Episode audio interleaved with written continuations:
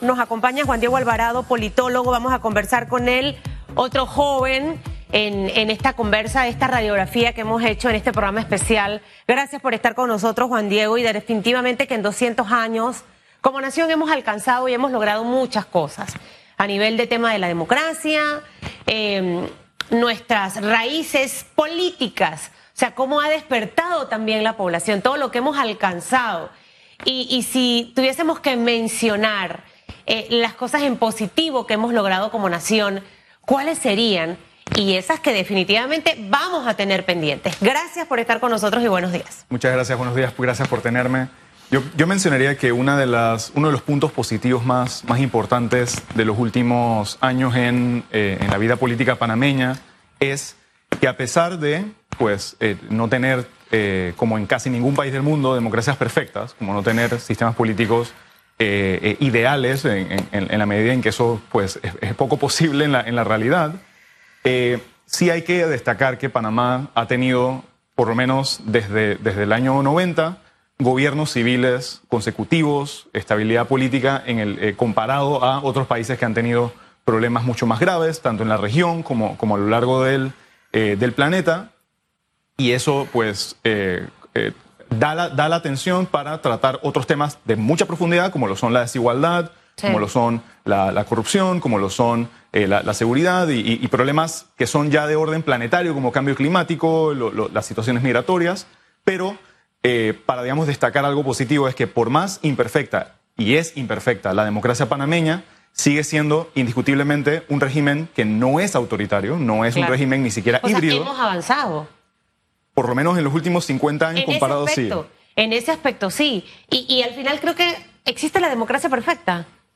Yo creo que no, porque la democracia es, en, por lo menos cuando se aplica en práctica, es un proceso eh, de perfeccionamiento constante y el, y el proceso de democratización no se acaba cuando, digamos, se hace la transición de un régimen autoritario a un régimen democrático, sino más bien que es un proceso que es necesariamente inacabado e inacabable, es decir, de, con, de, constante perfeccionamiento, porque es un ideal normativo que no se agota, es decir, siempre, se, siempre existe la promesa de más democracia, de una democracia más perfectible.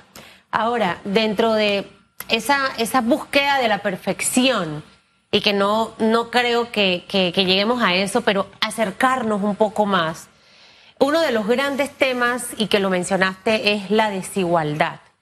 Eh, de hecho, eh, todos sabemos que parte del discurso que siempre manejó el actual presidente era ese tema de la desigualdad, el varios Panamás que tenemos en un solo país. Pero transcurren los años y esa desigualdad se acre acrecenta un poco más, Juan Diego. ¿Y por qué te lo digo? Porque los recursos los perdemos en temas de corrupción. Los recursos los malutilizamos y las necesidades de, de, las comunidades siguen aumentando. O sea, es inadmisible para mí. Yo no sé si tuviste el caso de Itan, lo has visto en Telemetro Reporta.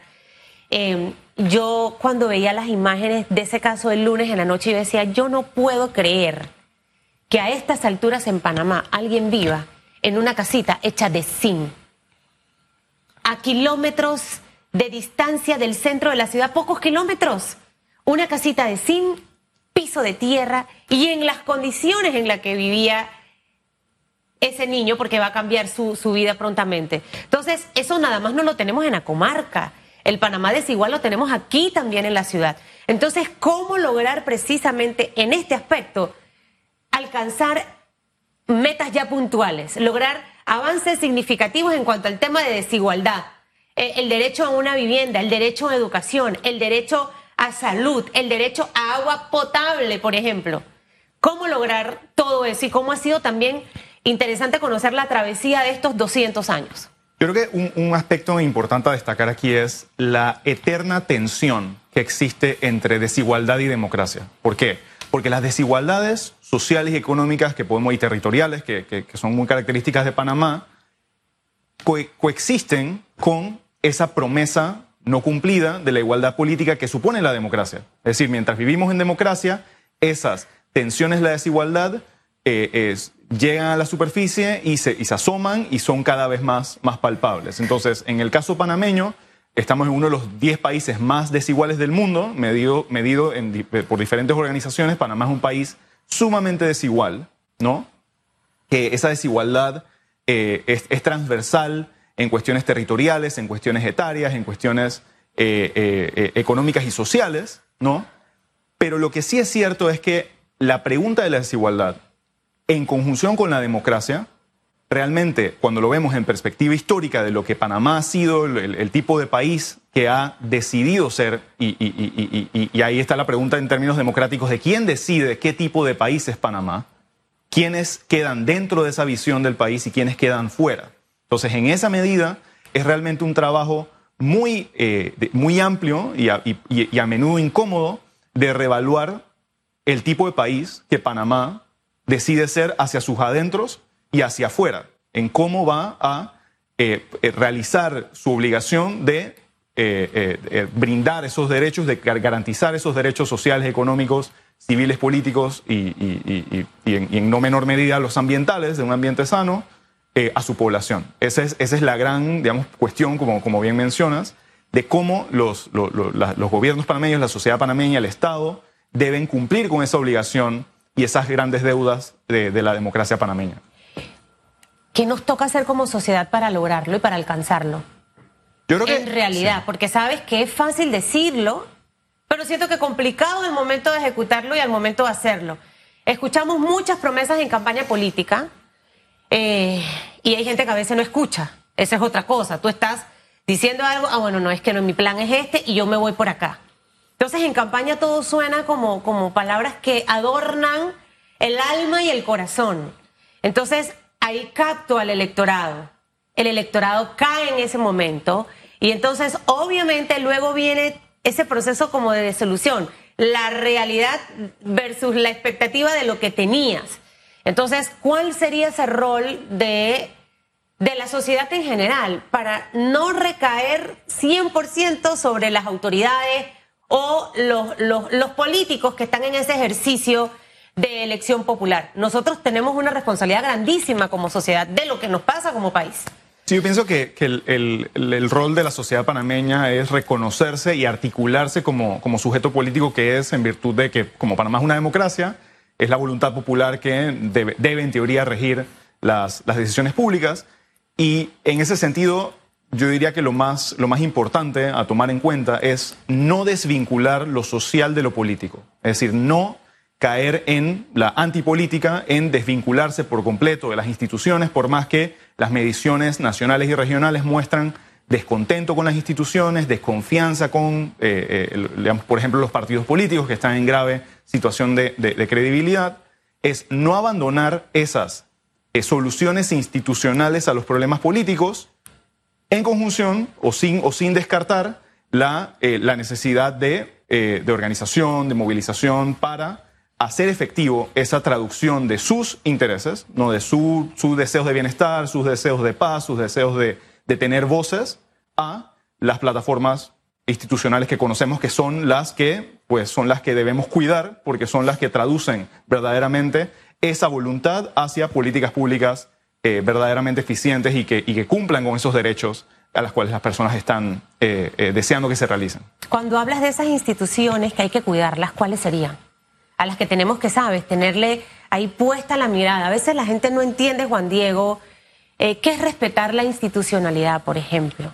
Pero cuando tú ves la realidad de otros países, y siempre está el ejemplo Venezuela, eh, ahorita también hay temas en Nicaragua. O sea, eh, tú ves cosas que se dan de medios de comunicación que son controlados por el poder, porque simplemente mi voz no es lo que tú quieres escuchar.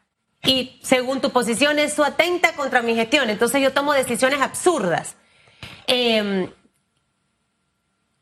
¿Qué hay que cuidar? ¿Qué debe ser como nuestro tesoro? Y, próximo porque ya ahorita 200 años, pero luego viene otro recorrer que ni tú, bueno, no, tú a lo mejor sí, yo no, estemos eh, cuando vengan ya esos 300 años, ¿me entiendes? ¿Qué habremos logrado nosotros eh, eh, em, durante todo este tiempo?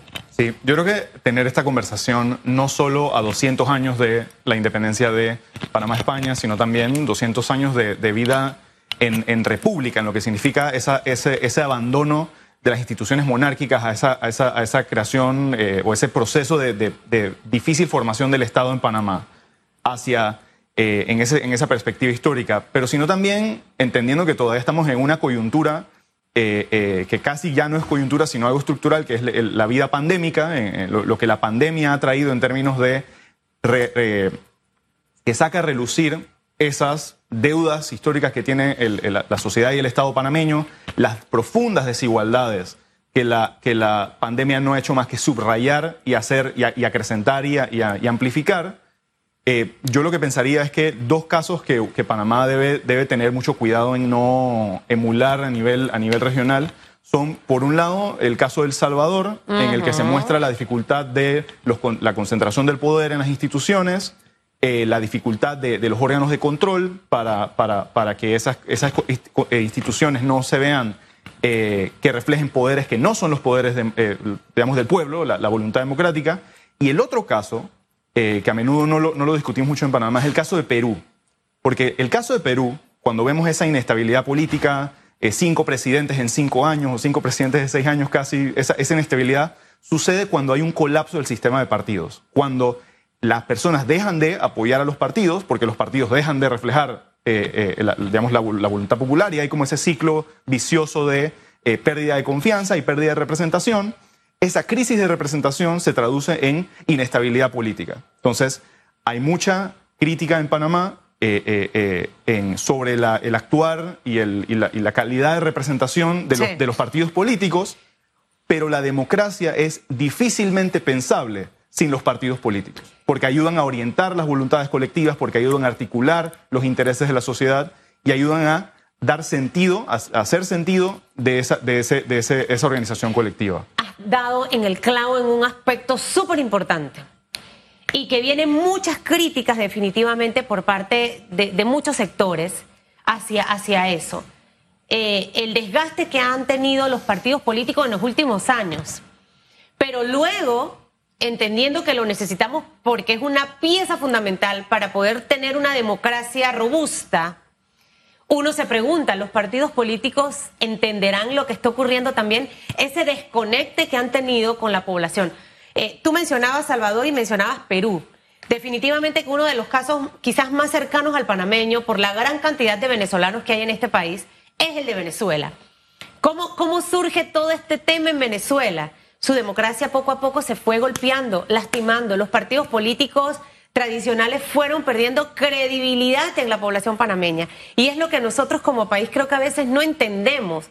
Eh, nuestra clase política no entiende que cada día lo que tienen que hacer es trabajar para, para, para, robustecer sus bases, sus partidos políticos, que la gente se sienta conectado, porque son piezas fundamentales. Entonces, a veces eh, surgen en medio de estas situaciones cuando hay ese desprestigio grandes hombres que se convierten en grandes monstruos para la democracia. Porque se visten de ángeles. Ah, bueno, es que ya los partidos políticos no, entonces yo soy la solución. Y luego es como un mutante, Juan Diego, va cambiando. Y las democracias de estos países, miremos cómo está en este momento. Entonces, creo que esa importancia de, de fortalecer los partidos políticos es importante. ¿Cómo lograr hacerlo? Eh, creo que sería bueno dejarlo en esta mesa para que quienes nos ven y nos escuchan a través de nuestras plataformas y están dentro de un colectivo político empiecen a enrumbar una, un, trabajo hacia eso. Yo creo que un, aspecto importantísimo en, términos del fortalecimiento de los partidos políticos es redefinir su forma de vinculación con los votantes y la sociedad. ¿no? Panamá es un país que políticamente es muy clientelar, el, clientelismo es, una, es uno de, las, de los rasgos definitivos de la relación con la política eh, y eso pues no sucede en vacío, ¿no? Eso no es algo que obedece a, cuestiones morales o a cuestiones de, solamente decisiones individuales, sino que se da en un contexto, como mencionamos hace un, hace un momento, de profunda desigualdad en la que las necesidades de las personas no están siendo cubiertas, entonces eh, ahí se crean espacios de aprovechamiento eh, para, para, para esta, esta política. Y normativamente, es decir, idealmente el deber ser de los partidos políticos es que su forma de vinculación, su vínculo de representación con la sociedad sea programático. ¿Qué quiere decir eso? Que obedezca a programas eh, de, gobierno, programas de Estado, programas de, de políticas públicas que ofrecen a la población y la población pues decide votar o no por estos partidos. Eso por un lado. Segundo, nuestros partidos, a pesar de que son bastante grandes en términos de membresía, y eso es un caso, digamos, que, en, el que Panamá eh, se distingue en la región, digamos, la mitad del electorado está inscrita en partidos políticos, tenemos que realmente dimensionar la calidad de la vida partidista, lo que pasa dentro de los partidos políticos. Y los partidos políticos son, en esencia, por, porque son eh, instituciones asociacionales, que no son instituciones públicas realmente, aunque tienen un carácter casi a veces que híbrido por su vinculación con el Estado. Eso es, eso es algo de mucha discusión teórica y no tenemos que entrar. Pero lo que sí es cierto es que no sabemos muy bien con exactitud qué es lo que pasa dentro de los partidos políticos y por eso es que hay que invertir en, investigación para poder entender qué es lo que pasa ahí para poder mejorarlo, ¿no? Así como, como cuando uno hace un diagnóstico en, en, una, empresa? en una, empresa. o en un cuerpo humano para saber qué es lo que, de, qué es lo que adolece para mejorarlo. Entonces ahí hay cuestiones de representación, cuestiones de paridad de género, cuestiones de financiamiento, cuestiones de cómo los miembros de los partidos pueden controlar de las decisiones de la cúpula, como en teoría los votantes controlamos al gobierno por medio de las instituciones democráticas que, que deben en teoría crear esa rendición de cuentas. ¿Quiénes deben hacer esas investigaciones? Porque yo me imagino que los partidos políticos tendrán, ah, no, estamos haciendo un FODA, por decirte, vamos a ver las amenazas, las debilidades eh, de nuestro colectivo. O sea, ¿quiénes eh, eh, serían las personas adecuadas para llevar a cabo esta investigación, las óptimas? O sea, Tú no vas a llevar a hacer un diagnóstico a tu empresa a una persona X. Tú vas a llevar a un profesional para poder descifrar, identificar cuáles son los problemas que en realidad no permiten que tu modelo de negocio pueda avanzar. En un partido político, ¿quién debe hacer esta investigación? Eh, ¿Cada qué tiempo es recomendable hacerlo? Luego de trabajar un plan de estudio y de trabajo y que yo voy a entregar, bueno, este Juan Diego hizo esto y esto y aquello eh, qué es lo que debe hacerse, ejecutar. ¿Qué vemos en este momento dentro de los partidos políticos? Y hablo en general, para no hablar de uno en específico. Hay mucha desunión dentro de sus propios miembros. Anteriormente, quizás, porque es parte de la democracia es que tú tengas una posición y que yo tengo otra, pero con respeto. Y tratar de al final trabajar en equipo para llevar algo hacia adelante. ¿Qué ocurre, por ejemplo, cuando eso no pasa y vemos a líderes dentro de los propios partidos políticos en ese desgaste que no los deja bien ante la población panameña. Eh, te he preguntado varias cosas para que me respondas. Asesoría gratis para los partidos, escuchen. Sobre lo primero, pues cada partido, en teoría, debería tener un grado de autonomía importante, ¿no? debe tener un grado de autonomía importante en, virtud de que son organismos asociacionales, ¿no? de la libre voluntad de las personas que se unen colectivamente para articular una opción política que represente a un, por lo menos a un sector de la, de la, de la sociedad, sino aspirar a, representarlo todo, los partidos deben formar sus cuadros, ¿no? Los partidos deben formar no solo liderazgos, sino también expertos internos que hagan sus investigaciones internas, porque recordemos que la competencia electoral es una competencia, así que obviamente hay temas de estrategia, temas de tácticas, de cómo pueden mejorar su posición, porque su incentivo principal es ganar elecciones. Para eso es lo que distingue a los partidos políticos de los sindicatos, de los movimientos sociales y de las organizaciones no gubernamentales o organizaciones de la sociedad civil. Los partidos quieren ganar elecciones, entonces tienen que invertir en, en sus cuadros, en su formación, en, en, la disciplina partidista, en que, en que haya esa desunión, que siempre va a haber disenso, inclusive dentro de los partidos políticos, no sea catastrófica para la supervivencia del partido. Y lo, y lo, y lo, y lo segundo es, eh, pues, eh, digamos, la investigación eh, en ciencias sociales o, en particular sobre partidos políticos, pero en, realidad sobre, la, sobre digamos, la, realidad social panameña, se debe hacer por medio de esto, financia, sí, financiamiento a la investigación social. Y eso es... ¿Deben ser de las, mismas filas o, recomendable que, que sean externos? Porque a veces uno le cuesta ser autocrítico. No, puede ser de un montón de frentes y ahí es donde eh, la, digamos, la inversión en investigación social, que, se ha pedido mucho que sea un 1%, pero también varía según los países, y se hace por medio de organizaciones con, eh, eh, que, pertenecen al Estado, ¿no? organizaciones y, cuerpos de investigación independientes, autónomos, pueden ser inclusive, como, como vemos en muchos casos de encuestas, inclusive empresas privadas, y, también principalmente la, misma, las mismas universidades y el mundo académico. ¿no? Es, es, realmente por medio de eso que podemos realmente entender qué es lo que pasa en Panamá y encontrar soluciones una vez hayamos identificado cuáles, somos los, cuáles, cuáles son los problemas. ¿no? Entonces ahí digamos que sería eso lo, lo, principal, para, para poder empezar a entender con un mayor nivel de detalle qué es lo que está pasando con la democracia panameña que existe, ¿no? Eh, eh, eh, sabemos que no vivimos en un régimen autoritario, sabemos que no estamos en una dictadura, eso es claro y, yo creo que no es, refutable, no, es refutable, pero la democracia panameña tiene muchas deudas con, su población, con, sus electores, con su, con su ciudadanía, que es un proceso inagotable de constante mejoramiento. Bueno, creo que hay muchísimos retos muchísimas tareas, Juan Diego. Creo que como sociedad tenemos, hemos alcanzado varias. Lo que pasa es que no puedes quedarte en tu zona de confort. Ah, bueno, logramos esto. Hay que seguir avanzando. Y, y de todo rescato lo que has hablado de nuestros partidos políticos. Hacia allá tenemos que ir. Es lo que tenemos que hacer. Hay que crear esa conexión. Necesitamos a los partidos políticos. Es parte fundamental de la democracia. Eh, y el tema de la investigación es súper importante. Si tú no haces un diagnóstico, tú no vas a saber en qué estás fallando y qué tienes que mejorar. Nos ha encantado conversar contigo. Gracias por haber estado, que se repita, por favor. Hay que eh, seguir haciendo docencia sobre esto. Que tengas un excelente día.